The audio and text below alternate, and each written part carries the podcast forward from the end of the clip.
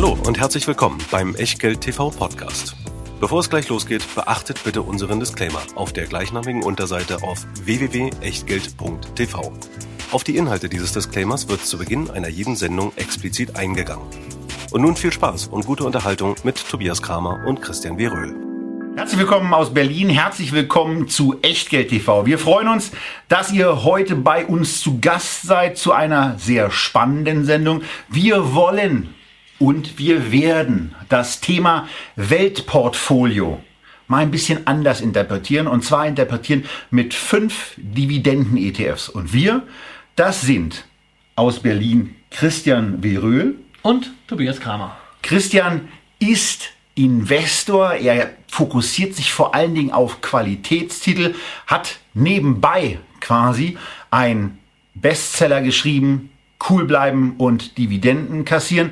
Wenn ihr neben den ganzen Chaosberichten etwas mehr Optimismus im Bücherregal zu stehen haben wollt, würde ich euch nahelegen, dieses Buch zu kaufen. Wenn ihr am Pessimismus interessiert seid, dann würde ich euch dringend empfehlen, auf Echtgeld TV bei YouTube vorbeizuschauen und mal eine Crash-Sendung von uns zu schauen, wo wir das ganze Thema mit den in der Tat existenten Problemstellungen mal in aller Ruhe durchbesprochen haben. Das Ganze ist schon ein Jahr her, die Probleme sind aber deswegen nicht weg. Ähm, und äh, so spart ihr 20 Euro und das sind nur 5 Euro weniger, als ihr für eure erste ETF-Sparrate bei den meisten deutschen Brokern braucht. Und dieses Geld ist aus unserer Sicht in einem der vorgestellten ETFs definitiv besser angelegt. Oder natürlich auch in einem Portfolio aus den fünf Papieren, die wir jetzt vorstellen. Denn es geht ja nicht nur um einzelne Produkte, sondern es geht um den Portfolio-Kontext. Deshalb heute ein Weltportfolio, nur eben mit Dividenden. Das Ganze natürlich nicht als Empfehlung, nicht als Anlageberatung, nicht als Rechtsberatung, nicht als Steuerberatung, nicht als Aufforderung zum Kauf oder Verkauf von Wertpapieren, sondern nur als Meinung, als Erfahrung, als Idee. Was ihr daraus macht oder eben nicht daraus macht, das ist dann eben eure Sache. Wir können dafür keine Haftung übernehmen, genauso wie wir keine Gewähr für Richtigkeit, Vollständigkeit und Aktualität der Unterlagen übernehmen können, die wir im Rahmen dieser Sendung präsentieren und die ihr unter www.echtgeld.tv herunterladen könnt, wenn ihr euch für die Echtgeld TV Lounge anmeldet. Das solltet ihr tun, dann bekommt ihr diese Unterlagen natürlich als PDF und könnt auch sie selbstverständlich überall im Internet bei Freunden teilen. Nur seid so lieb, lasst den Quellenhinweis drauf oder macht vielleicht noch einen kleinen Hinweis auf unsere Website oder unsere Social Media Präsenzen dazu. Vielen Dank. Ansonsten freuen wir uns darüber, wenn ihr die YouTube-Videos schaut, liked, kommentiert. Aber wenn ihr das Ganze primär hören wollt, sind wir für euch auch auf den diversen Podcast-Distributoren zu finden. Unter anderem natürlich auf iTunes, aber auch auf Spotify und verschiedenen weiteren. Und auch da freuen wir uns über eure Kommentierungen, eure Besprechungen. Und wenn es was ganz Schlimmes auszusetzen gibt, dann lasst es mal mit dem Kommentieren bleiben und schreibt uns eine Mail. Und jetzt fangen wir damit an, dass wir das Weltportfolio mal etwas anders interpretieren, etwas anders aufbereiten. Wir reisen also mit euch um die Welt. Wir starten dabei mal ganz konventionell äh, quasi in der Heimatregion und wir bleiben damit in Europa und beginnen damit, dass wir, naja, dass wir den Eurostox Quality Dividend 50 vorstellen, ähm, der in einem ETF verbrieft ist aus dem Hause Deutsche Bank, Deutsche Bank X-Trackers bei der DWS. Ja, und wir sehen schon, Quality Dividend, das ist schon ein bisschen komplexer, denn äh, viele denken ja, naja, also Dividendenwerte, Dividendenstrategie, das ist doch ganz easy. Da kauft man doch einfach mal die Aktien mit der höchsten Dividendenrendite. Äh, was soll man da großartig überlegen müssen? Das sieht man teilweise schon auf den Startseiten der Finanzportale. Aber Irrtum. Wenn es so einfach wäre, das wäre toll. Nur leider häufig ist eine hohe Dividendenrendite nicht unbedingt ein Qualitätsmerkmal, sondern eher eine Warnung Zum Beispiel, weil die Dividende eben nicht nachhaltig ist, weil man sie vielleicht noch einmal kriegt oder schon gekriegt hat, aber im nächsten Jahr aufgrund der Gewinnentwicklung da nichts mehr dran ist. Und viele Dividendenrenditen sind auch nur hoch, weil der Kurs so stark gefallen ist. Und sehr häufig ist hinter fallenden Kursen ein triftiger operativer, fundamentaler Grund. Und dann kann es eben schnell passieren, dass genau diese Dividende eben auch gekürzt wird. Und das wollen wir als Anleger natürlich nach Möglichkeit vermeiden. Genau, und deswegen gibt es heute bei uns natürlich Dividendenstrategien, aber Dividendenstrategien, die einen Schritt weiter gehen, Dividende mit verschiedenen Faktoren kombinieren, die die Wahrscheinlichkeit erhöhen, dass man tatsächlich konstante oder besser noch steigende Dividenden im Portfolio beziehungsweise in diesem Fonds bekommt. Und so. die Quality Dividend Methodik, die hier von Stocks der europäischen Indexfirma angewendet wird, basiert darauf, dass man ein Scoring macht, das aus drei Faktoren basiert. Einer ist ganz klar die Dividendenrendite, die wird natürlich belohnt, wenn sie möglichst hoch ist. Der zweite Faktor ist für mich auch immer sehr wichtig als Investor, die Ausschüttungsquote, wobei hier natürlich in einem solchen Scoring dann viel daran gelegen ist, dass sie möglichst niedrig ist. Möglichst hohe Rendite, aus der man möglichst wenig Gewinn verwenden muss.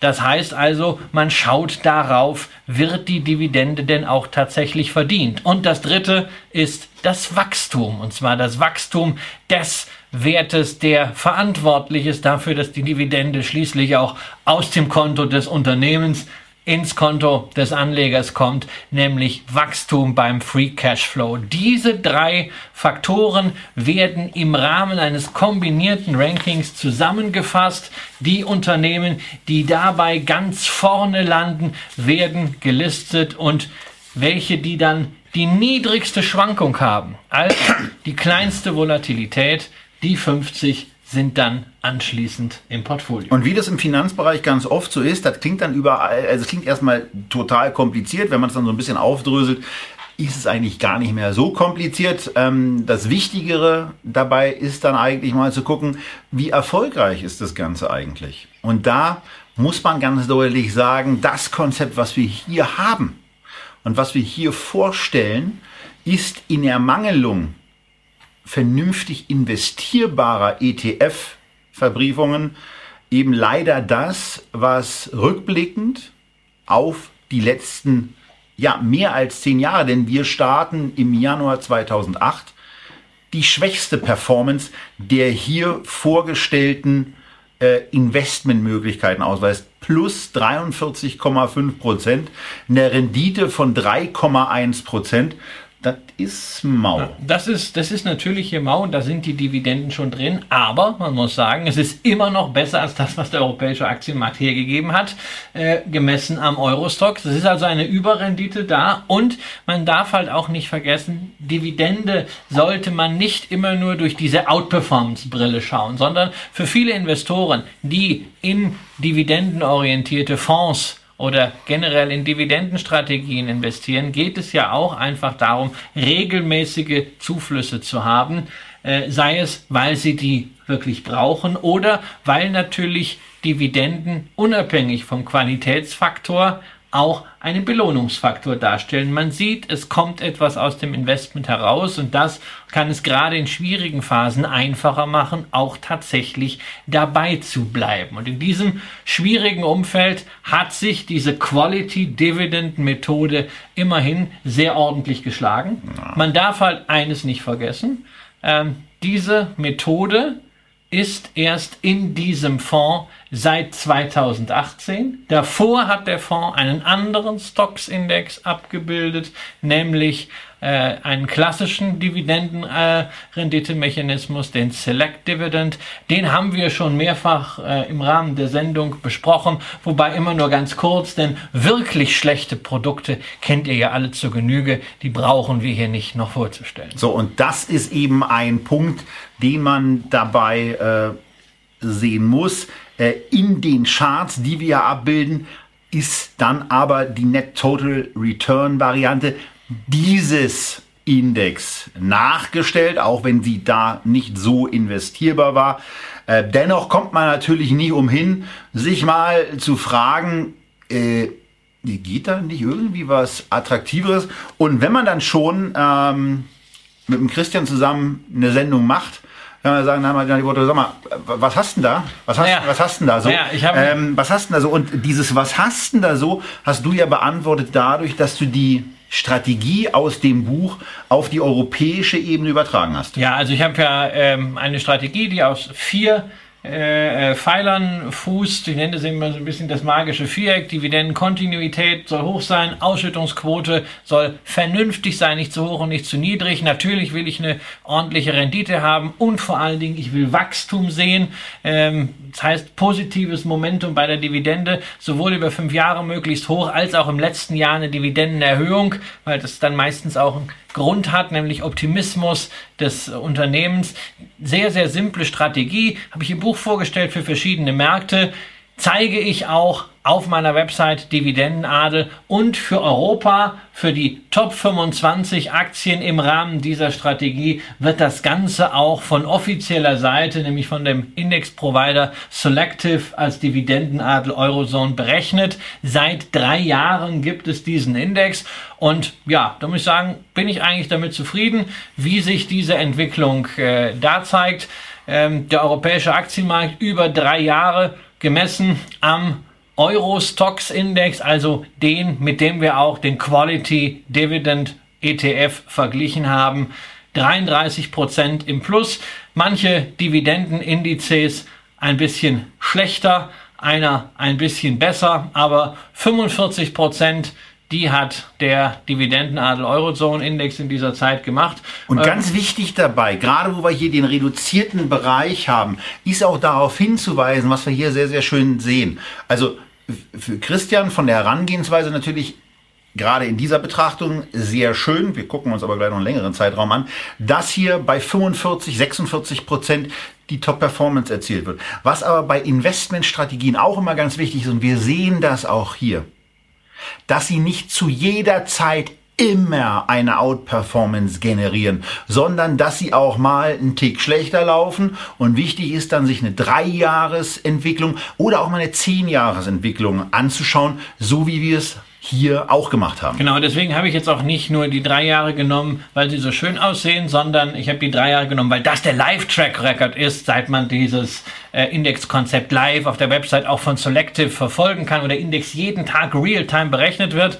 Ähm, aber über zehn Jahre gibt es dieses streng mechanische Konzept auch.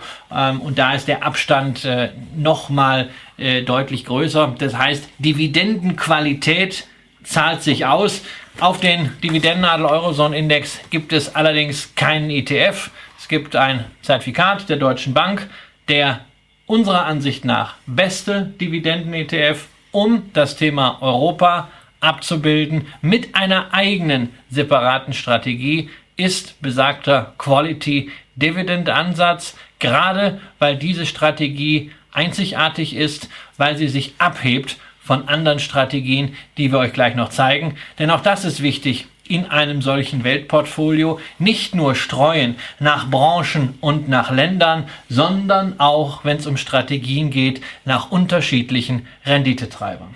Und für diejenigen von euch, die vielleicht zum ersten Mal mit dabei sind bei einer Sendung von Echtgeld TV, sei auch noch mal im Rückblick und Rückschritt auf das Porträt des Eurostox Quality Dividend ETF der Hinweis darauf erlaubt, dass wir bei unseren Porträts immer im Jahr 2008 und zwar im Januar 2008 anfangen. Denn wenn wir nur eine zehnjährige Betrachtung machen würden, dann wäre mittlerweile der letzte wirklich stärkere, signifikantere und auch krisenartige Rückschlag 2008 ging es mit der Immobilienkrise in den USA richtig los und im März 2009 waren die Börsen und die Kapitalmarktstimmungen weltweit auf ihrem niedrigsten Punkt. Und wir wollen ja nicht nur die Chancen der Kapitalanlage an Börsen, mit welchen Strategien auch immer äh, darstellen, sondern wir wollen insbesondere auch auf die Risiken hinweisen und die Risiken und die Standfestigkeit, die es möglicherweise auch irgendwann mal wieder erfordert, eine solche Strategie durchzuhalten, die seht ihr hier schon im Chart. Denn das geht mal gleich relativ kräftig los, dass aus 100 investierten Euros Anfang März 2009, also schon eine ganz ordentliche Zeitspanne, nur noch knapp 40 übrig geblieben sind, die dann erst im, in der Jahresmitte 2014 wieder das Geld wert waren, was man insgesamt investiert hat. Und ja, man freut sich dann sicherlich, wenn es dann irgendwie mittlerweile 43,5 Prozent sind, muss aber auch sagen, diese Strategie ist wie angekündigt die performance-technisch schlechteste, die wir hier haben. Und man muss dann eben auch durchgehalten haben. Richtig. Man sollte aber auch dazu sagen, hinter den europäischen Aktienmärkten liegt eine Phase der Schwäche. Zehn Jahre.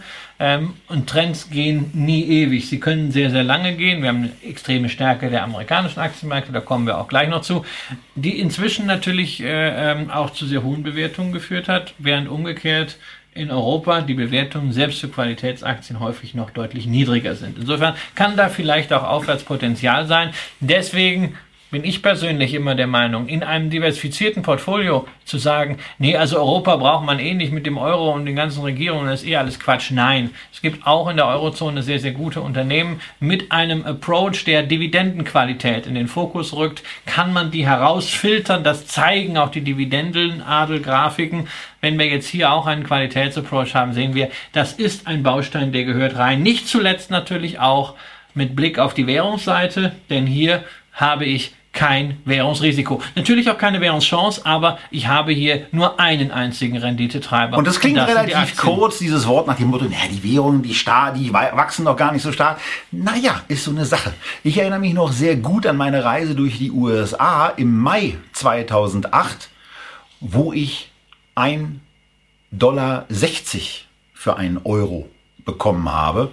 Und mittlerweile kriegt man in den USA eben nur noch ein Dollar 10 für einen Euro. Also da hat sich signifikant etwas verschlechtert beim Umtauschverhältnis. Gleichzeitig haben davon die Börsenkurse aber profitiert. Und was dabei passiert ist, das sehen wir jetzt in den folgenden Grafiken. Und damit sind wir angekommen beim, ja, man kann es eigentlich nicht anders sagen, beim absoluten Mutterschiff der Dividendenstrategien. Wir sind angekommen bei einem ETF und da muss man sich immer konzentrieren, dass man es fehlerfrei ausdrückt, auf die Dividendenaristokraten, also die Dividend Aristocrats aus den USA abgebildet von Spider, einem amerikanischen Anbieter, der hier mit einer vierteljährlichen Ausschüttung aufwartet, aber wo man auf den ersten Blick eben schon das sieht, was wir beim Eurostox Quality Dividend Index eben schon angedeutet hat. Bei dem waren es 43% Wertentwicklung in Euro. Beim US Dividend Aristocrats ETF waren es sage und schreibe 286 Prozent. Und auch hier wieder die Einordnung. Januar 2008 investiert, im März 2009 50 Prozent hinten, aber schon etwa im März 2010 ist man ins Plus gelaufen.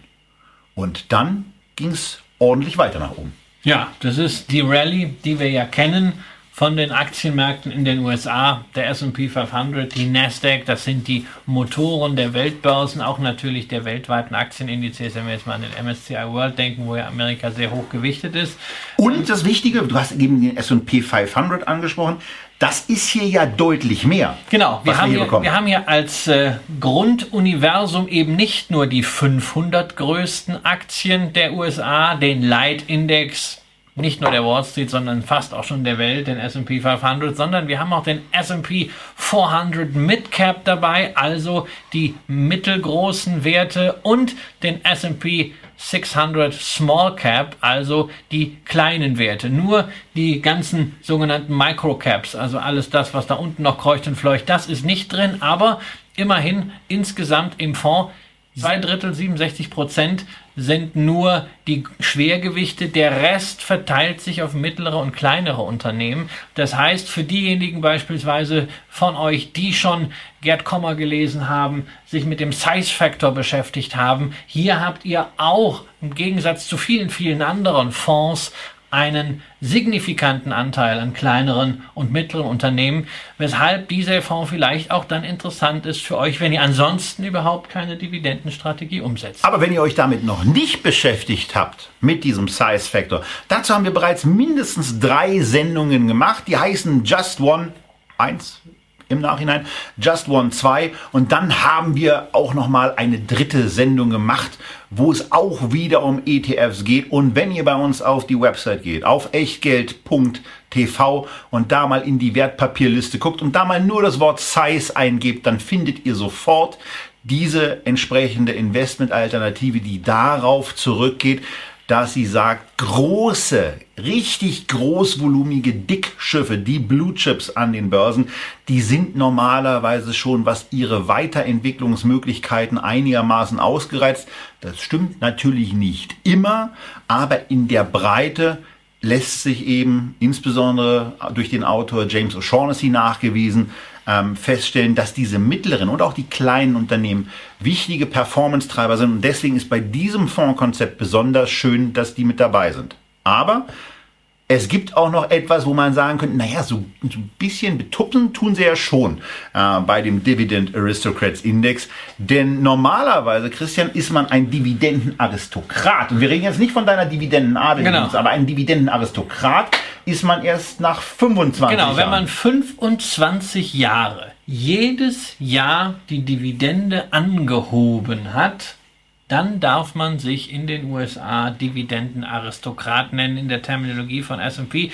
Nur zum Vergleich, also das ist wirklich eine sehr hohe Hürde, zumindest für europäische Unternehmen. In Deutschland schafft es nur eine einzige Firma, nämlich Fresenius mittlerweile, diesen Track Record zu erreichen. In den USA sind es allein im S&P 500 aktuell 57. Da haben wir natürlich etwas andere Verhältnisse. Nichtsdestotrotz ist das eine Qualitätsauszeichnung. Hier haben wir jetzt 100 zwölf Unternehmen im Fonds und das liegt nicht daran, dass wir jetzt so wahnsinnig viele Aristokraten in den unteren Marktsegmenten haben. Nein, ganz im Gegenteil. Man hat die Hürde hier ein bisschen gesenkt, sondern sind nämlich hier nur 20 Jahre, die man braucht. Aber selbst das zwei Dekaden. Also deckt, also seit 99 immer genau, bezahlt. Das deckt, genau, das deckt also wirklich mehrere Wirtschaftszyklen ab. Vor ja. allen Dingen deckt es zwei schwere Krisen ab, die New Economy Krise und die Weltfinanzkrise ähm, und Unternehmen, die trotzdem in jedem dieser Jahre nicht nur mit Hängen und Würgen ihre Dividende konstant gehalten haben, sondern auch dann noch erhöht haben,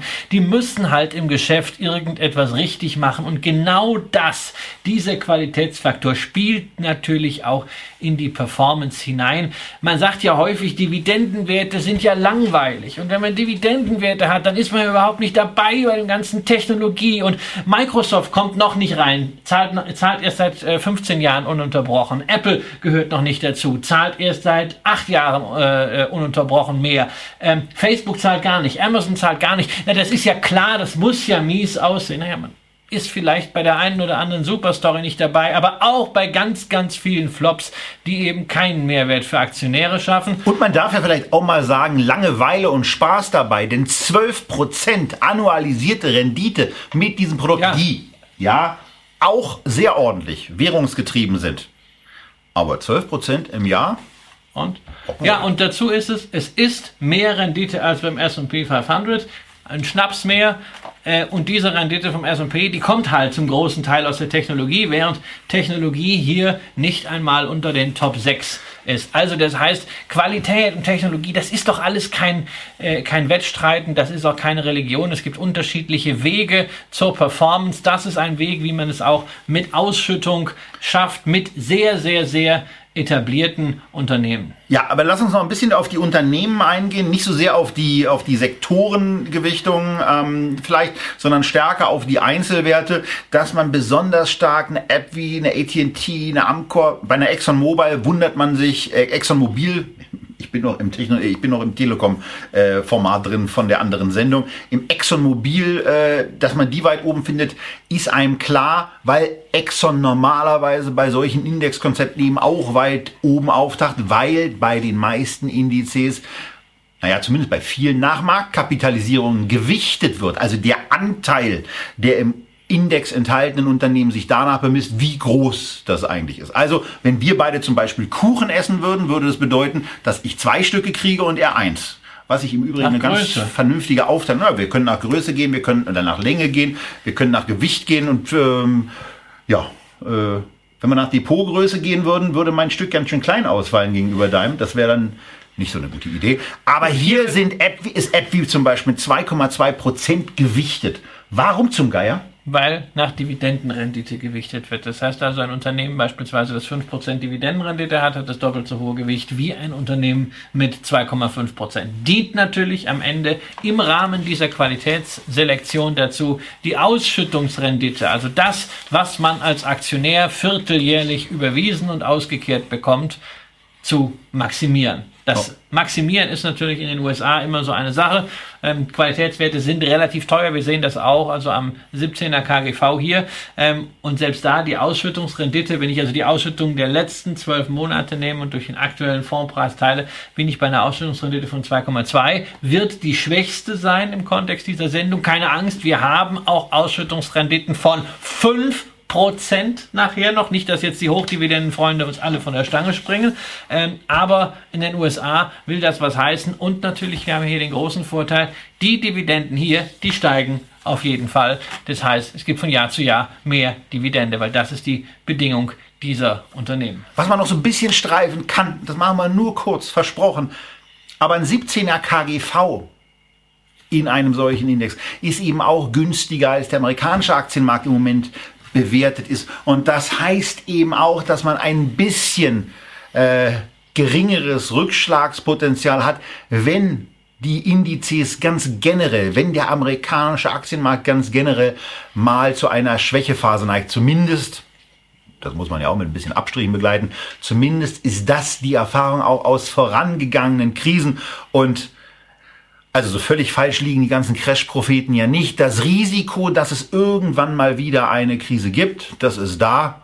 Aber äh, wenn ich sagen würde, bis 2025 kann keiner von uns ausschließen, dass Marsmännchen hier auf der Erde landen, dann ist es auch eine Behauptung, die keiner so aus dem Stand widerlegen kann. Es ist nur relativ unwahrscheinlich, dass sie sich bis 2025 bewahrheitet. Und ob bis 2023 wirklich der größte Crash aller Zeiten ausbricht, naja, Schaut einfach weiter 2023 Echtgeld. Wir werden live davon berichten, weil ähm, wir bleiben auch in einem solchen Crash Investoren, möglicherweise mit einer defensiveren Aufstellung, wie wir sie euch schon mal in einer Absicherungssendung Ja, gezeigt haben. gerade dann ja nicht. Also wenn es einen Crash gibt, dann bin ich ja nicht defensiv, dann gehe ich volle Kanne rein. Aber erst danach hoffentlich. Ja, währenddessen. Ja, äh, man, ist, man, kauft, man verkauft ja immer zu früh und man, man kauft immer zu spät, dafür gibt es eine Liquiditätsreserve. Wie gesagt, dazu, dazu haben wir einige Sendungen gemacht, vor allen Dingen werden wir aber da sein, weil dann das, was wir ja als Vorteil haben, nämlich über 40 Jahre Börsenerfahrung zusammen, und zwar nicht als Schreiberling, sondern als Leute, Also die, einzeln, tatsächlich- die tatsächlich die, eig, die eigene Kohle äh, äh, im Markt haben und davon noch leben, äh, weil das, weil wir diesen Faktor dann auch ausspielen können. Momentan ist ja jeder einfach äh, ein großartiger Investor, ähm, weil ist ja schon schwierig, Aktien wie eine ThyssenKrupp äh, oder eine Leoni zu finden, äh, die halt wirklich einfach mal kontinuierlich fallen. Ähm, aber ähm, wie hat Warren Buffett mal so schön gesagt, äh, wenn die äh, Ebbe kommt, sieht man, wer ohne Badehose schwimmt. Und äh, wir hoffen, dass wir euch dann noch eine Badehose zeigen können. Äh, Ja, ganz sicher. Also die Badehose reicht auf jeden Fall noch. Ähm, apropos Badehose, wir verlassen jetzt quasi die US-amerikanischen Gefilde, also die schöne Küste und den Badebereich Floridas, wo du ja vor kurzem noch warst, aber auch die kalifornischen Strände, die Dann nicht aber minder, durch die Wüste laufen.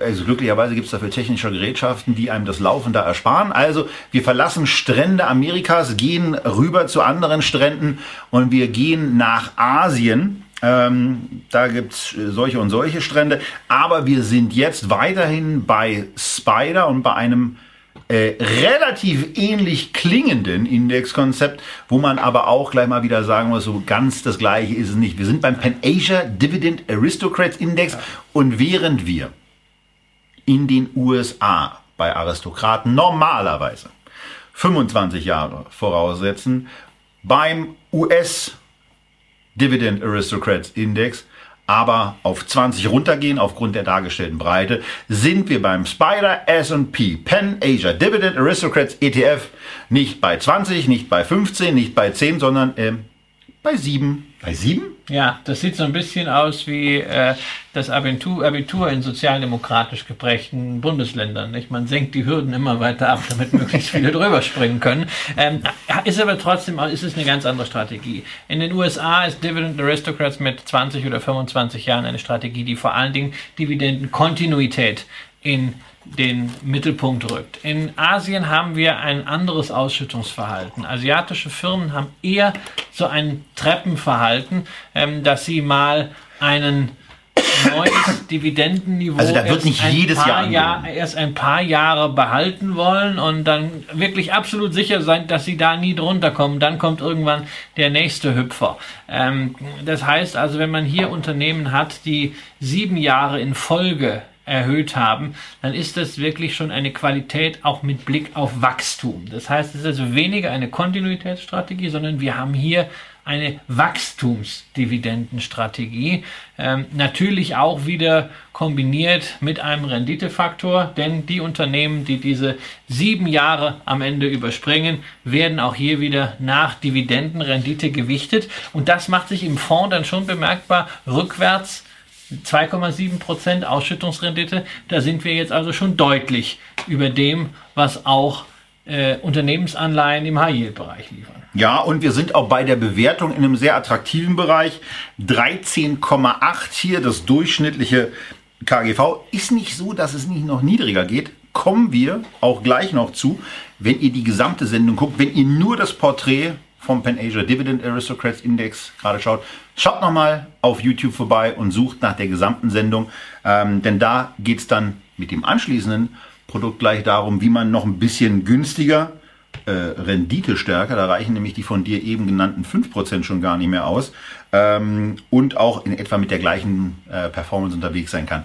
Hier aber eben besonders stark, und zwar auch aufgrund der Problematik, die du ja gerade angesprochen hast, ein Aktienmarkt, der eben sehr, sehr günstig ist, weswegen wir eine unserer ersten Sendungen auch zu diesem Aktienmarkt gemacht haben, über zwei Jahre alt, aber in irgendeiner Form immer noch aktuell, auch die Fondsprodukte, die wir da besprechen. Und wenn euch der top gewichtete japanische Aktienmarkt aus dem Pan Asia Dividend Aristocrats Index spezieller interessiert, schaut da einfach mal rein, was in Japan so los ist. Ansonsten Australien, Australien Hongkong, China, ein, Taiwan. Ein Heimatland der Dividenden, ja, hohe Dividendenrenditen dort, allerdings äh, auch wegen der Ausschüttungsquoten nicht immer ganz so kontinuierlich. Das heißt also, die australischen Werte, die hier drin sind, das ist schon allererste Qualität. Man hat ein bisschen den Fuß in China drin, aber das ist natürlich von der Gewichtung hier noch nicht das, was dem äh, Gewicht Chinas für die Weltwirtschaft entspricht. Deswegen kommt das Thema gleich nochmal. Nur man muss sagen, dieser Dividendenmechanismus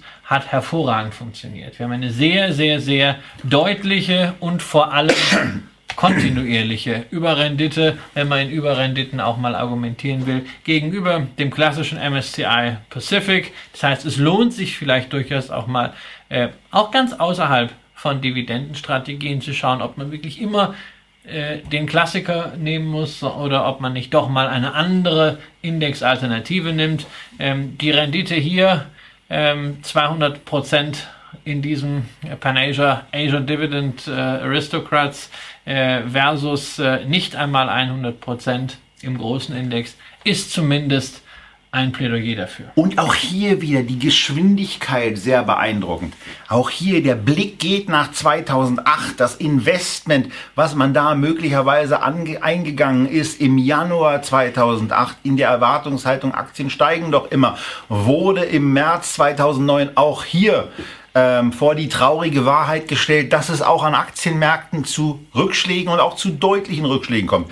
Knappe 50 Prozent ging dieser ETF oder ging dieser Index in die Knie, aber dann wie ein Phönix aus der Asche war er Ende 2009 schon wieder zum Jahreswechsel zur 2010 im Bereich des Plus. Und ihr seht hier eben auch, wie er damit die Konkurrenzveranstaltung MSC Asia Pacific auch in Euro umgerechnet natürlich in dieser Zeitspanne outperformt hat, die erste Grundlage dafür gelegt hat, dass ein Vorsprung entsteht und der dann, wie ihr in dem gesamten weiteren Verlauf seht, sich eben fortgesetzt hat und weiter ausgebaut hat. Und dazu kommt noch eins.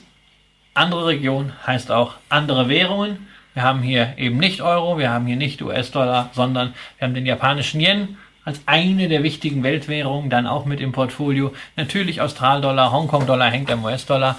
Ähm, aber auch das ist eine zusätzliche Diversifikation, weshalb man Asien in einem Weltportfolio auf keinen Fall außen vor lassen sollte. Und mit einem solchen Fonds ist es höher gewichtet, als wenn man das jetzt mit einem All-Country-World machen würde. So, und jetzt kommen wir zu einer Delikatesse äh, des, äh, dieser Sendung, denn wir zeigen euch jetzt den Invesco Emerging High Dividend Low Vola ETF. Also äh, das, was ETFs ja ganz gerne sagen, E einfach, T transparent und F dann eben auch ein Fondsinvestment, äh, was fortschrittlich sein soll. Ja, also Invesco Emerging, Mar äh, Emerging heißt der wirklich so oder fehlt da ein Markt? Nein, da fehlt, da fehlt, nee, der heißt, also ich glaube Invesco F FTSE Emerging Markets High Dividend Low Volatility ETF. Nur das sprengt natürlich dann da oben. Und das ist halt ähm, dieses Problem, das wird dann am Ende in Im der, Depot, im in der Depot Depot steht dann, dann nur noch Investo M und dazwischen immer Punkte und Striche. Ähm, hilft nicht wirklich weiter. Aber wenn wir uns diesen Titel mal nehmen, dann stellen wir fest, also er beschreibt das Produkt eigentlich sehr, sehr gut und zwar sogar schrittweise. Also es ist von Investo, Invesco, es bezieht sich auf den FTSE Emerging Markets Index, der übrigens in unserer Emerging Markets Sendung äh, ähm, vorkommt als ETF von Vanguard, eine unserer liebsten Alternativen dort, in dem also ein paar tausend Aktien aus den Schwellenländern drinstecken. Aus diesen paar tausend Aktien werden die 150 Aktien mit der höchsten Dividendenrendite ausgewählt. Höchste Dividendenrendite, da werde ich natürlich schon wieder so ein bisschen panisch, weil hohe Dividendenrendite ist ja eben kein Qualitätskriterium. Deswegen bin ich so dankbar für das, was da dran gehängt wird, nämlich Low Volatility, was nichts anderes heißt als niedrige Schwankungen. Also die Aktien, die wild hin und her schwanken, die abgestürzt sind, in der Regel mit Grund, die werden aussortiert und es werden die 100 übrig bleiben, die einen relativ gesehen stabilen Kursverlauf gezeigt haben. 95 sind nur drin, äh, nicht ganz 100. Das liegt daran, dass überdies noch ein paar Ländergrenzen und ein paar Sektorengrenzen eingezogen werden, durch die dann nochmal ein paar Werte herausfallen, aber auf 95 oder 100. Es ist nach wie vor ein gutes Portfolio. Was die Grenzen angeht, da ist ganz klar vor allen Dingen ein Land, das die Grenze maximal ausgereicht hat. Russland ist hier die Top-Position, 25 Prozent. So. Und das Ganze liest sich dann an auch ein paar anderen Stellen sehr, sehr, sehr schön. Ähm, mit ausgelöst durch den russischen Aktienmarkt ist das Kursgewinnverhältnis in dieser Gesamtbetrachtung schon mal sehr niedrig bei sensationellen 10,1. Naja, wenn die Unternehmen schon günstig bewertet sind, aber ordentlich Gewinne machen, dann kann man auch die Dividendenrendite ordentlich ansetzen. 7,4 Prozent sind hier der Wert, der in dieser Sendung natürlich jetzt der absolute Topwert ist. Die Wertentwicklung von 203 Prozent, die ist schön. Aber euren Blick will ich an der Stelle noch mal ganz besonders auch hier wieder zum, glaube ich, jetzt ja, zum vierten Mal auf den Zeitraum Januar 2008 bis Ende 2009 lenken. Und ihr seht, wie im Vergleich zum MSCI Emerging Markets der High Dividend Low Vola gerade mal um etwas über 25 Prozent abstürzt. Ja, keine Frage, das tut auch weh, das sind auch Verluste, die muss man auch erstmal ertragen. Aber im Benchmark-Vergleich, wenn man diese MSCI Emerging Markets Benchmark hier zulässt, ansonsten sucht ihr euch eine andere, das ist schon mal sensationell und ihr seht das ungefähr, also ich kann es jetzt gar nicht genau sagen, aber das sieht so nach September, Oktober 2009 aus. Also gerade mal sechs Monate nach der deutlichsten Depression, schlechtesten Stimmung, die ich in meinem Börsianerleben in irgendeiner Form mal mitge mitbekommen habe. Ich war zu dem Zeitpunkt auf Hawaii. Ich konnte den ganzen Abend nach einer, äh, nach, am, kurz vor Ende einer Weltreise, wo ich primär dann auch irgendwie so viele Eindrücke gesammelt habe, dass ich einen Abend vor dem Fernseher verbracht habe und ich habe CNBC an dem Abend geguckt. Ich habe noch nie im amerikanischen Fernsehen oder irgendwo sonst eine derart schlechte Stimmung wahrgenommen. Sechs Monate später war man mit diesem Risiko minimierenden Produkt schon wieder auf der Sonnenseite des Investorenlebens und im Plus.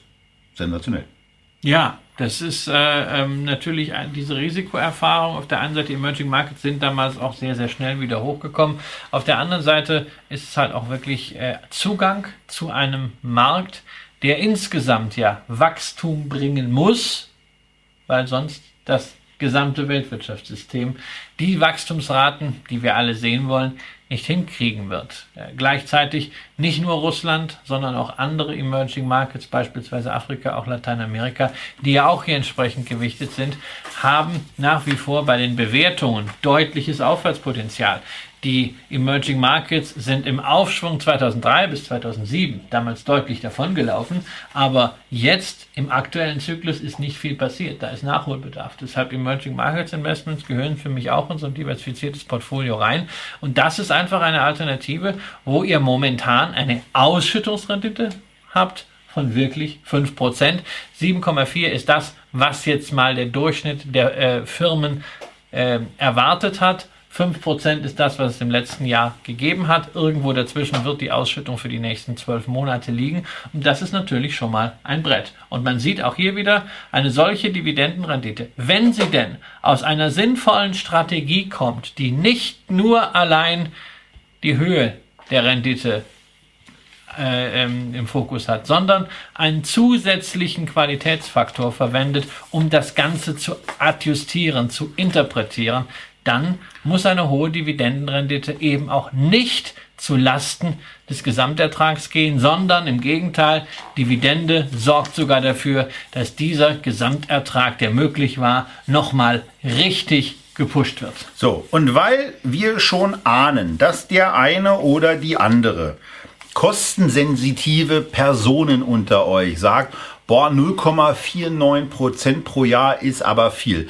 Ähm, Richtig ist erstens, dass diese 0,49 Prozent pro Jahr etwas oberhalb günstiger Strategieprodukte liegen und auch deutlich über den absoluten Standardprodukten, die mitunter auch unter 0,1 Prozent pro Jahr kosten. Aber hier geht es darum, dass ihr mit einer solchen Anlagemöglichkeit nach einer bewiesen ertragsstarken, also hier gibt es einen Track Record, ähm, Strategie investieren könnt, die ihr euch so nie und nimmer bei einem Vermögen, äh, sagen wir mal, unterhalb von etwa 10 Millionen Euro einigermaßen kosteneffizient ermöglichen können. Und damit kommen wir auch zu einem wichtigen Warngebiet bei diesem Fonds.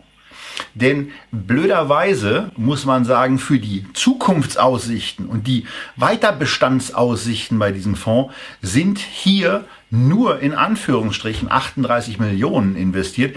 Dieses nur betonen wir deswegen so stark, weil das bei diesen 0,49 Prozent pro Jahr für die Fondsgesellschaft bedeutet, die ja eine ganze Menge an Kosten für ähm, den Service, an Informationspflichten, Website, äh, Distribution, Börsenanschlüsse und so weiter hat. Die Invesco nimmt hier gerade mal 100, knapp 90.000 Euro im Jahr für den Service ein. Das ist eigentlich nach ganz objektiven Maßstäben für so eine Strategie, in der 95 Aktien enthalten sind, zu wenig und man kann da nur so ein bisschen auch hoffen, ja. dass da ein bisschen mehr Geld man sagt allgemein, so unter 100 Millionen macht ein ETF nicht wirklich Spaß. Ähm, aber äh, die Strategie hätte es verdient, äh, den einen oder anderen Anleger gewinnen zu können. Äh, vielleicht trägt ja das Video dazu bei, dass der ein oder andere sich das mal etwas näher anschaut. Und nein, das ist keine Werbung. Invesco gibt uns weder offiziell noch irgendwie hintenrum irgendwelche Vergünstigungen oder sonst was. Das ist dafür. einfach erzählen, Das wenn man, wenn einfach man zufrieden ist. Ich habe dieses Produkt in meinem Depot, genauso wie übrigens auch diesen Pan Asia Dividend Aristocrats Fund. Die anderen beiden habe ich übrigens nicht, weil europäische Aktien und nordamerikanische Aktien, Kannst die investiere ich direkt. Aber in Asien zu handeln, da gebe ich sehr, sehr gerne 0,49 Prozent ab. Denn wenn ich da handeln möchte, dann muss ich ja viel früher aufstehen. Du Weil musst andere normale- Spreads in Deutschland bezahlen. ja, oder wenn ich es in oder- Deutschland mache, muss, muss ich anderes Brett zahlen. Ich habe häufig irgendwelche Hilfskonstruktionen äh, ähm, wie, wie ADRs, GDRs, äh, wo auch nochmal Kosten drauf sind, die auch nicht unbedingt immer eins zu eins mitlaufen. Nein, nein, nein. Also ich bin sehr froh, dass ich hier ein einfaches, gemanagtes Päckchen mit einer transparenten Strategie habe, wo ich jeden Tag reingehen kann, gucken kann, aha, womit bin ich denn gerade hier mit 4% investiert? Aha, in Reliance, äh, dann in der Doha Bank, gut, da muss ich einfach mal so gewisse Vorbehalte, die ich gegenüber dem arabischen Raum habe, äh, einfach mal hinten anstellen, aber ich bin ja bei äh, Investment, äh, was, was solche Standards angeht, sowieso ein bisschen äh, flexibler als du, ähm, kann ich an dieser Stelle machen. Okay. Und das soll's zum Invesco Emerging High Dividend Low Vola ETF jetzt mal in der kurzen Echtgeld TV tauglichen Ausdrucksweise gewesen sein. Und wir wenden uns so ein bisschen, so ein bisschen von Aktien ab und äh, wenden uns so ein bisschen dem Immobilienmarkt zu, kommen aber ohne Aktien dann auch wiederum nicht aus und sind bei einer Sonderform von Aktien angekommen. Ja, bei Immobilienaktien, insbesondere bei REITs, Real Estate Investment Trusts. Ähm, wenn es um Dividenden geht, wenn es um laufende, möglichst kontinuierliche Einnahmen geht, dann dürfen Immobilien natürlich nicht fehlen. Äh, Mieteinnahmen sind relativ ordentlich planbar.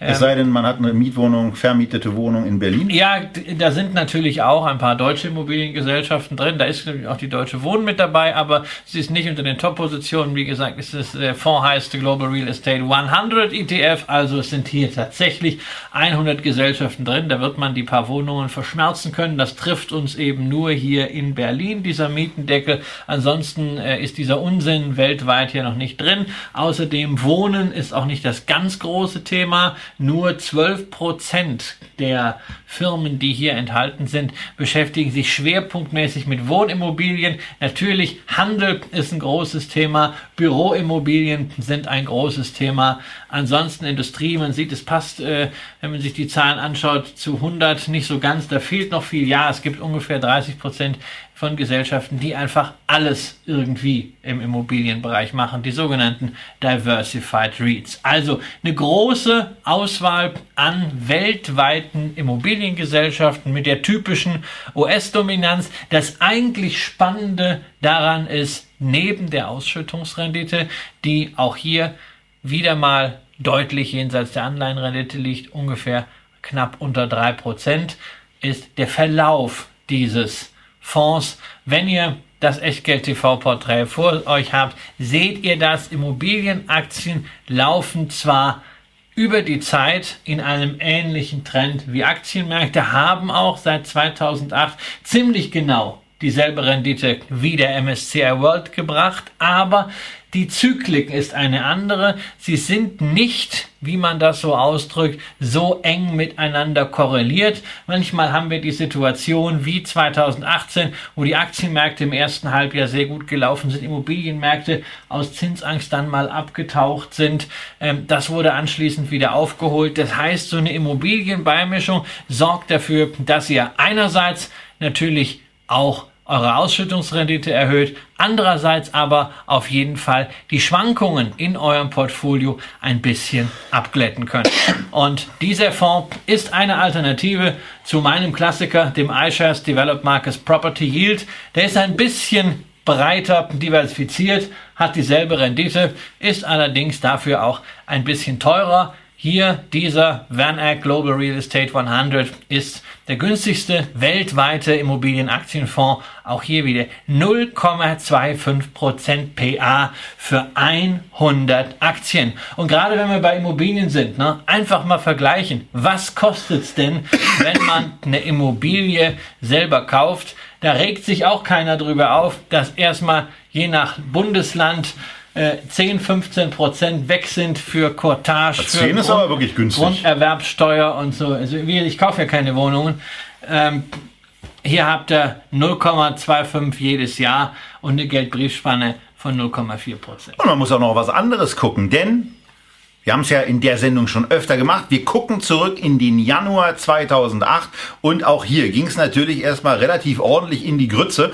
Und ihr seht vor allen Dingen etwas, hier ging es verglichen mit dem MSCI World auch stärker nach unten. Also hier das Minus sage und schreibe bei über 60 Prozent. Ihr seht am maximalen Rückgang 61,2 Prozent.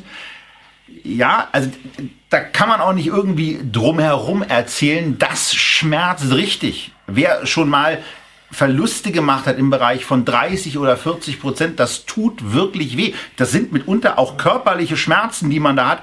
Aber auch hier ist es eben so, dass bis Mitte 2011, Mitte Ende 2011, diese Immobilienkrise, die es ja im Wesentlichen war, gerade auch in den USA, sich in der Wertentwicklung dieses ETFs schon wieder neutralisiert hat. Ja, auch da wieder mit ein bisschen Unterstützung vom Euro-US-Dollar-Wechselkurs, aber man war eben wieder mit dabei und 134 Prozent sind sieben, also 134,2 Prozent seit Januar 2008 sind annualisiert eben auch beeindruckende 7,4 Prozent. Ja, und man darf auch, wenn man über diese Risiken spricht, eins nicht vergessen. Das sind ja nur dann Verluste, wenn ich die realisiert habe. Ich hätte aber auch mit einer Immobilie, die ich Anfang 2008 gekauft habe und die ich dann im März 2009, wo jeder Angst hatte, hätte verkaufen wollen, immense Verluste eingefahren. Und weil ich beiße mir Sachwertmärkte heute noch in den Hintern. dann einfach einfrieren. Du hättest wahrscheinlich gute Immobilien auch 2009 kaum bekommen. Na, wir haben doch, wir haben doch letztens beim Abendessen, wir gucken relativ, äh, relativ regelmäßig Tatorte zusammen und dabei gibt's dann immer von Christian zubereitete Nudeln. Und wir haben ja letztens beim Tatort gerade darüber gesprochen, wie war denn die Situation 2009, 10, 11 und auch noch 12. Wenn ich mir angucke, was es für wirklich im Nachhinein sensationelle Möglichkeiten in Miami generell am US-amerikanischen Immobilienmarkt auch an sensationellen Locations gab. New York Ja. mal ausgenommen.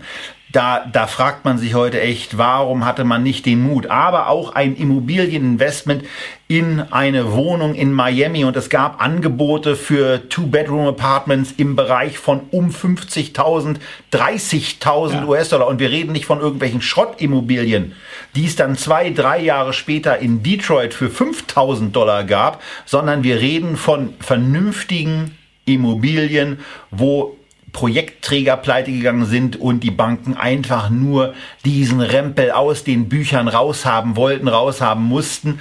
Aber trotzdem, also auch wenn man 50.000 oder 100.000 heute natürlich als Schnäppchen sieht, man hätte sich eben trotzdem irgendwie drum kümmern müssen. Ja. Und die Zukunft ist in einer solchen Zeit eben auch ungewiss.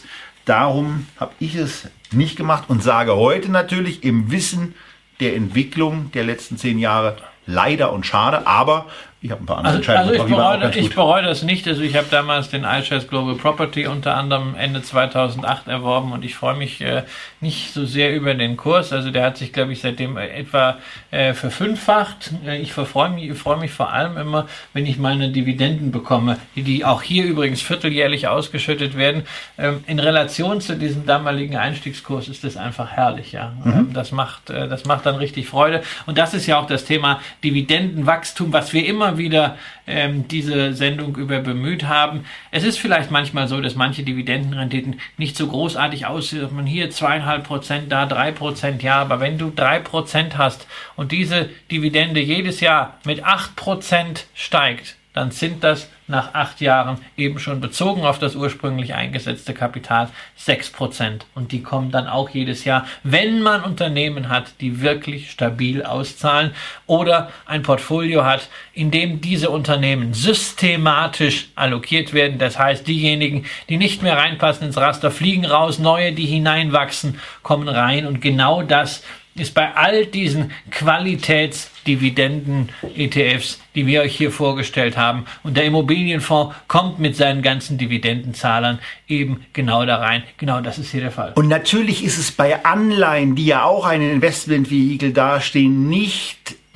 unbedingt schlechter gewesen in den letzten 10, 12 Jahren. Es gibt, äh, gerade wenn wir uns das europäische Produkt nochmal ins Gedächtnis zurückrufen, sehr, sehr viele Anleihenfonds, die bezogen auf den gleichen Zeitraum eine bessere Wertentwicklung hatten. Aber das ist Plusquamperfekt. Und zwar richtig fettes Plusquamperfekt. Das ist total in der Vergangenheit. Und die Wahrscheinlichkeit, dass man in den nächsten 10 oder 12 oder 15 Jahren attraktive wenn denn überhaupt, auskömmliche Renditen mit Renten macht, die darf man als extrem unwahrscheinlich bezeichnen. Wir sehen sie zumindest als extrem unwahrscheinlich. Einzelne Märkte mal ausgenommen. Emerging Markets haben da noch immer was. Aber mit europäischen Anleihen ist zwar Staat zu machen, wie wir in der ganzen Europäischen Union sehen, aber kein Vermögen.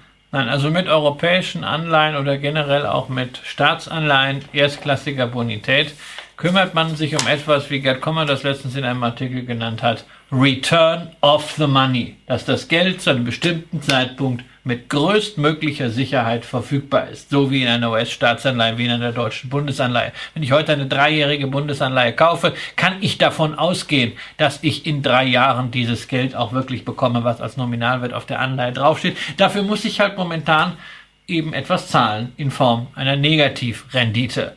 So, und wenn man das wenn Ganze dann nach Italien überträgt? Genau, dann kriege ich ein bisschen mehr, aber ich will mich ja nicht nur, ich habe einen kleinen Teil, da geht es um Return of the Money. Aber es geht ja eigentlich um Return on the Money. Und wenn ich Geld verdienen möchte, aus meinem Vermögen, dann komme ich um Aktien, komme ich um Sachwerte, nichts anderes sind Aktien und Immobilien, eben nicht herum. Ich sollte nur nicht hingehen und sagen, naja, also eigentlich wollte ich ja nie Aktien.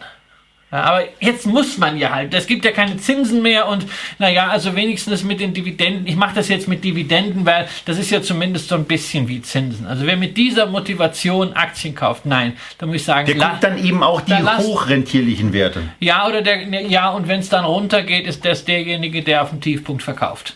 Ähm, das ist extrem kritisch. Aktien zu kaufen, nur weil es halt nichts anderes mehr gibt, weil es halt irgendwie alternativlos ist. Nein, Aktien muss man kaufen, weil man sich an einer Volkswirtschaft beteiligen will, an einem Wirtschaftssystem, an, an Unternehmen beteiligen will, weil man daran glaubt, dass es weitergeht, dass weiterhin Unternehmen existieren, die die Grundbedürfnisse von Menschen, Essen, Trinken, Gesundheit, Kommunikation, Mobilität befriedigen, die genau damit Gewinne machen und diese Gewinne auch an Aktionäre zum Teil ausschütten und zum anderen Teil wieder reinvestieren in den Fortschritt. Wenn ich diesen Optimismus nicht mitbringe, dass das Beste noch vor uns liegt, dass dann wir kauft euch eine Armbrust. Da, genau, dann sollte man es einfach lassen.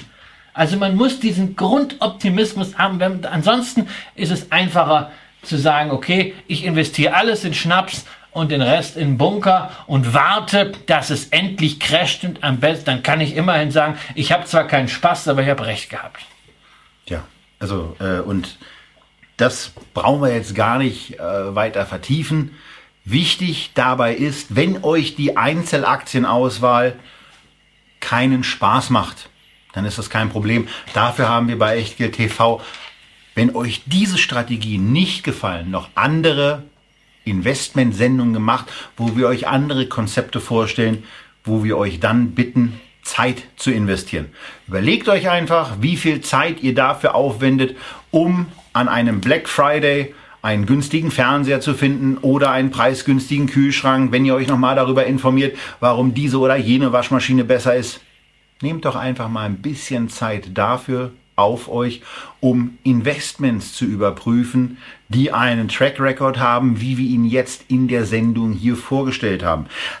Track Records, die dann zu Ergebnissen führen. Und jetzt kommen wir zum Kulminationspunkt dieser Sendung, wo wir euch dieses Weltportfolio mal in aggregierter Form zeigen. Natürlich ist das eine sehr schöne Entwicklung bis auf die Zeitspanne ähm, bis zum März 2009. Aber die müssen wir natürlich auch drin haben.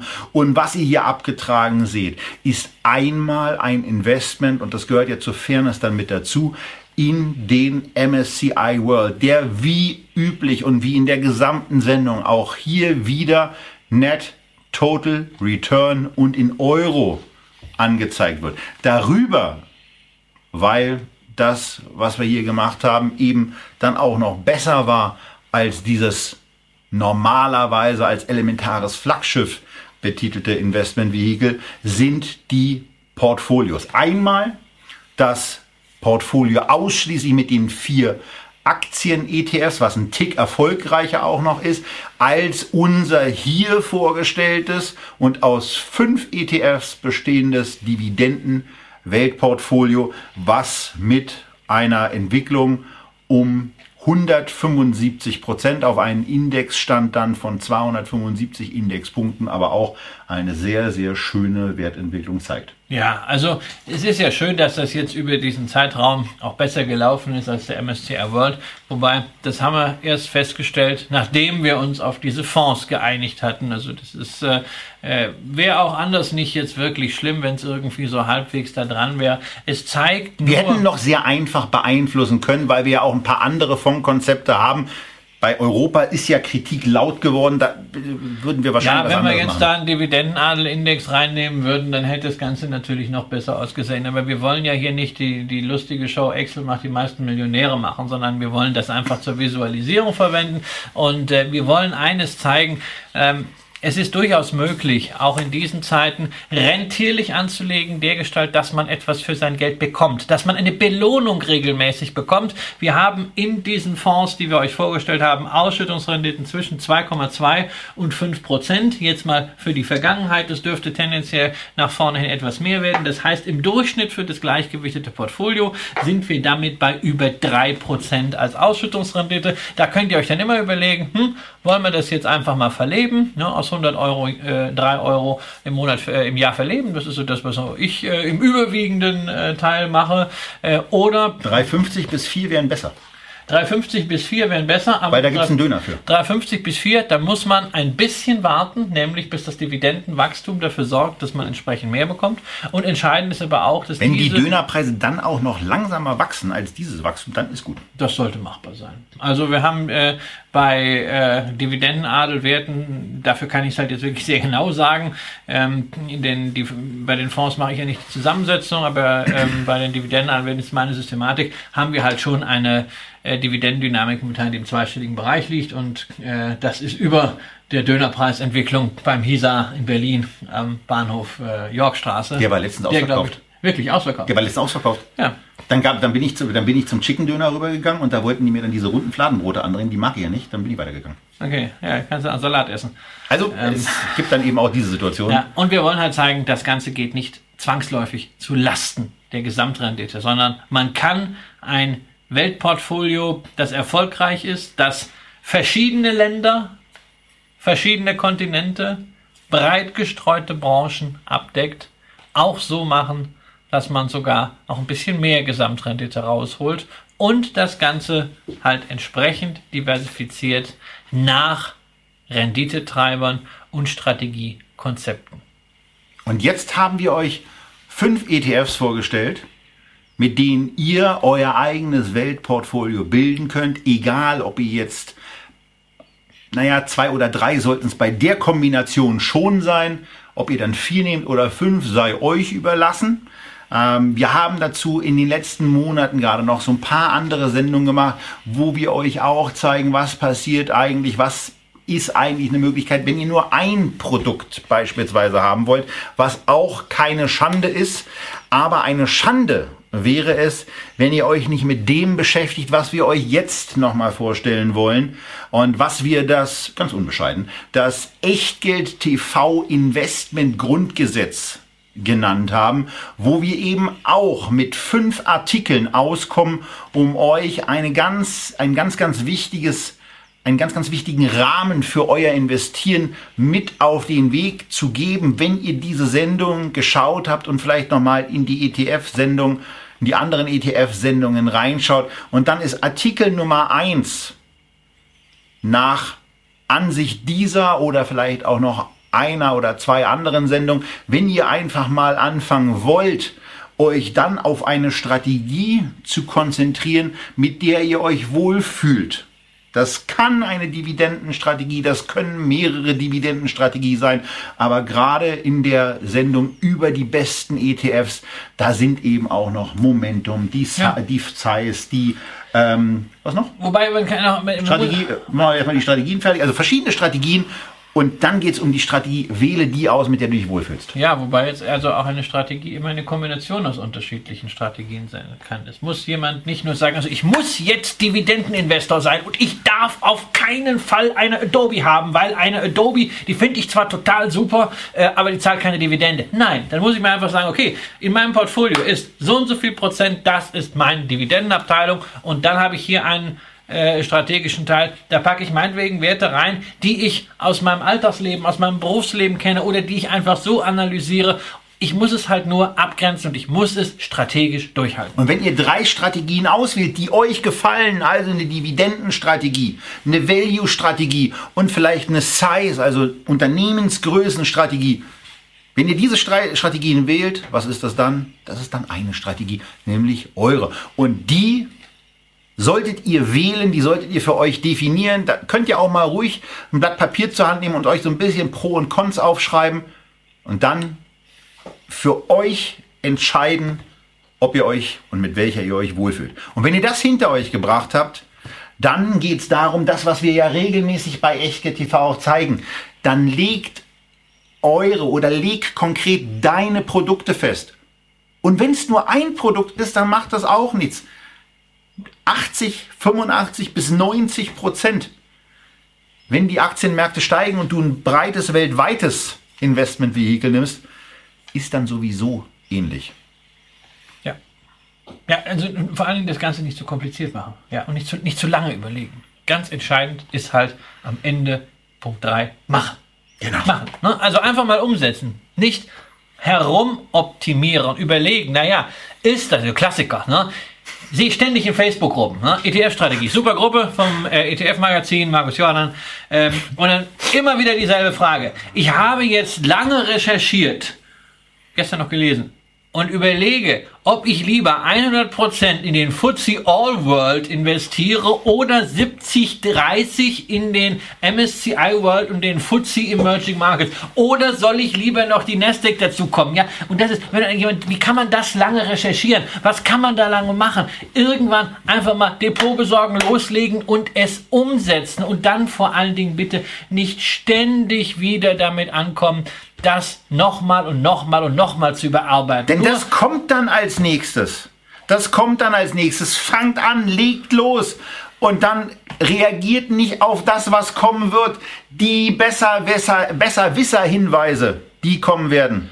Ihr habt euch für eine Strategie ja. entschieden. Na, Haltet Dingen, sie durch. Vor allen Dingen nicht die besser, besser Hinweise äh, in der Fliegendreck-Dimension. Wenn da Leute kommen und sagen, naja, also dein Fonds hier, den du da gekauft hast, der hat eine TER von 0,25% und einen Tracking Error von 0,3. Ich habe jetzt einen hier, der ist ganz neu, der hat 0,135 und den kannst du jetzt auch extra besparen, wenn du dein Depot zur Pusemuckelbank legst. Der Kollege Nein. weiß aber Nein. nicht, wo ihr euer Depotkonto habt, zu welchen Konditionen ihr möglicherweise eingekauft habt. Der Kollege berücksichtigt bei diesen schwachsinnig niedrigen Abweichungen bei den Konditionen von von in dem Beispiel jetzt 0,8, 0,08 Prozent auch nicht, dass ihr natürlich auch noch mal eine Differenz zwischen Ankauf und Verkaufskurs habt, die zwar gering ist, aber die auch Kosten verursacht. Also ihr den Renditevorteil für die nächsten fünf Jahre mit großer Wahrscheinlichkeit bei diesem Tausch schon wieder ausgebt oder den Kostenvorteil und er, und er berücksichtigt vor allem eines nicht, dass eure Zeit das Wertvollste ist, was ihr habt. Ihr könntet ja in der Zeit Döner essen gehen.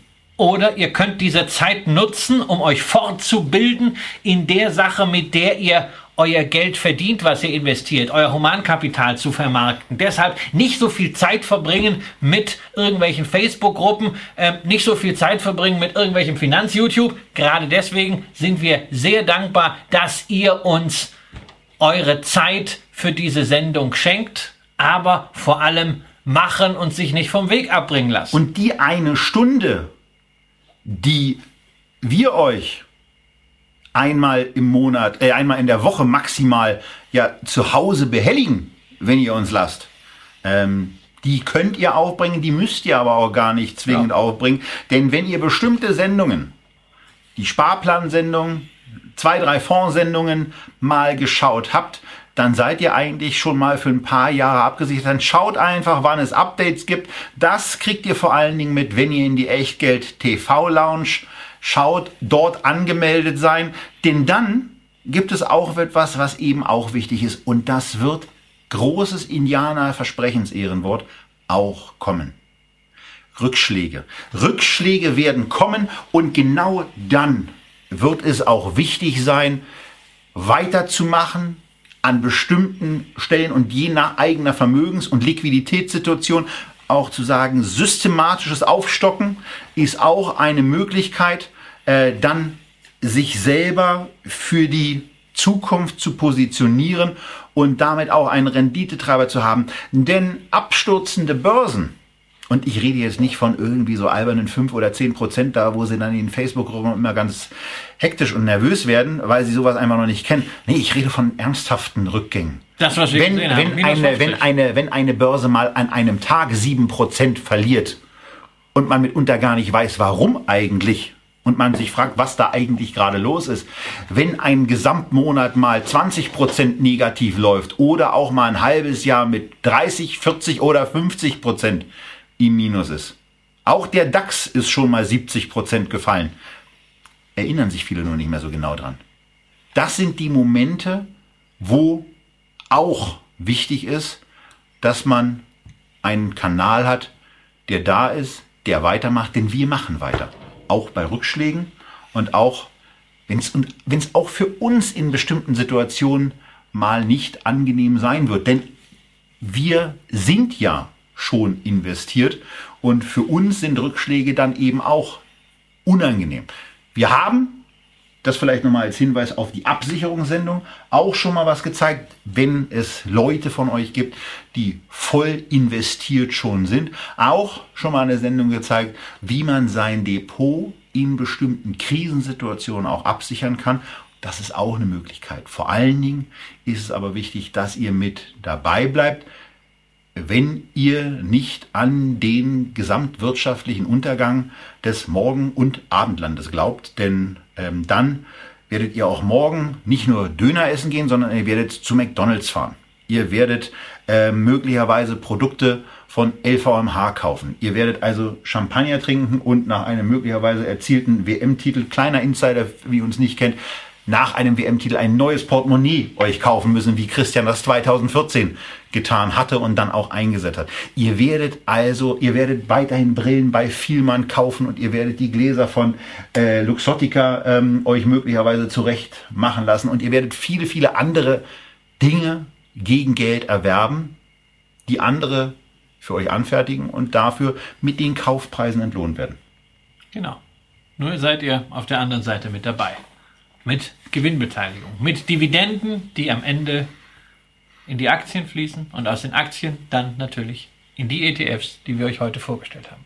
Und wir freuen uns dabei, äh, oder wir freuen uns darauf, wenn wir euch dabei begleiten können, wenn ihr euch regelmäßig wieder bei diesem Kanal selber einloggt, wenn ihr euch, wenn ihr live diese Sendung verfolgt oder wenn ihr auf YouTube diesen Kanal abonniert. Das soll es für heute gewesen sein mit dem Weltportfolio und dem Echtgeld TV Investmentgrundgesetz. Wir sagen aus Berlin eine gute Zeit, bleibt gesund, insbesondere im Jahr etwas kälter werdenden Dezember des Jahres 2019 und bis zum nächsten Mal bei Echtgeld TV.